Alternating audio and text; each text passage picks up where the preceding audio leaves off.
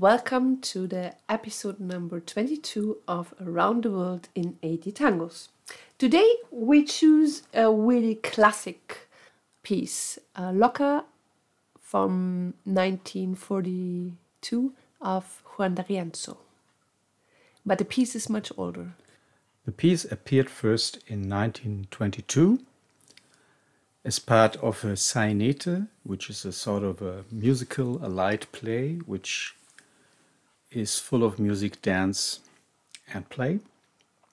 It was written by Manuel Joves, and there was a lyric by Antonio Viergol. Lyric? What? What the lyric? There is no lyric in the piece. D'Arienzo doesn't use the lyric, but there is one. Crazy girl is what my friends call me, who are only witnesses of my frivol love. Crazy girl, what do they know about how I feel? Or what kind of regrets are hidden inside me? I have to cover my sadness under acceleration that makes my head run from nightmares. I have to make the pain drown in wine. When my heart cries, my lips must laugh. Me, when I despise a man, must mock love and admiration when he's stupid. He is a coward, fearful. I, who didn't belong to this world that I'm in now, must forget what I was, and I have to forget what I am.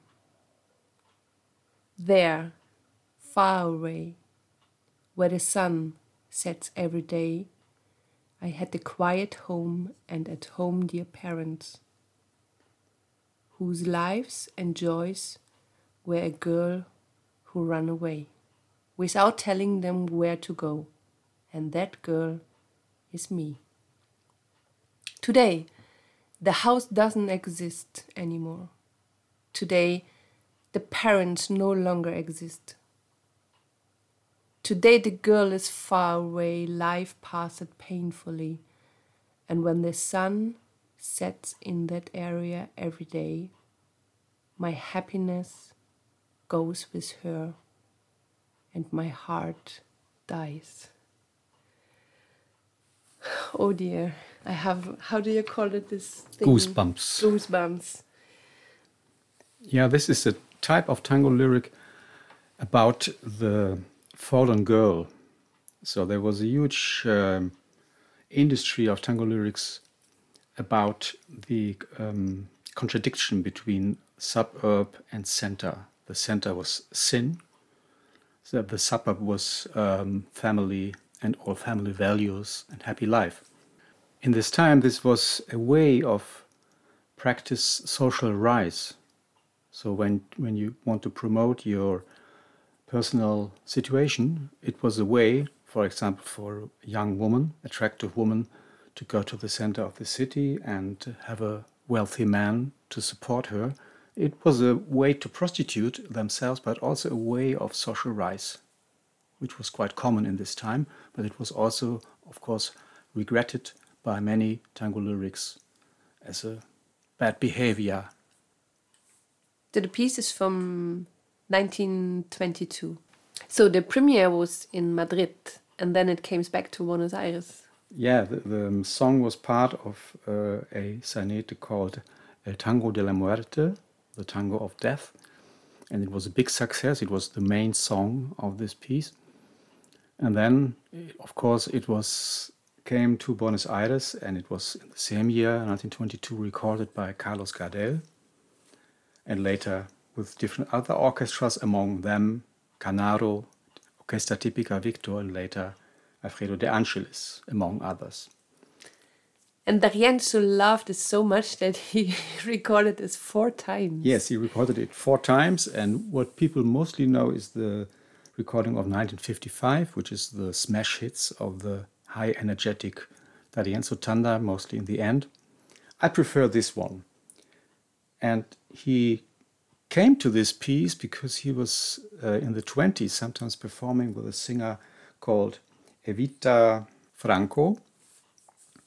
And she had this in her repertoire, which fits better because it's from the view, view of the woman. So it's good that a woman sings this. This time, D'Arienzo had an orchestra tipica together with André D'Agostino on piano. And I think from this time he loves this piece. The violin by D'Arienzo is a big thing. Yes.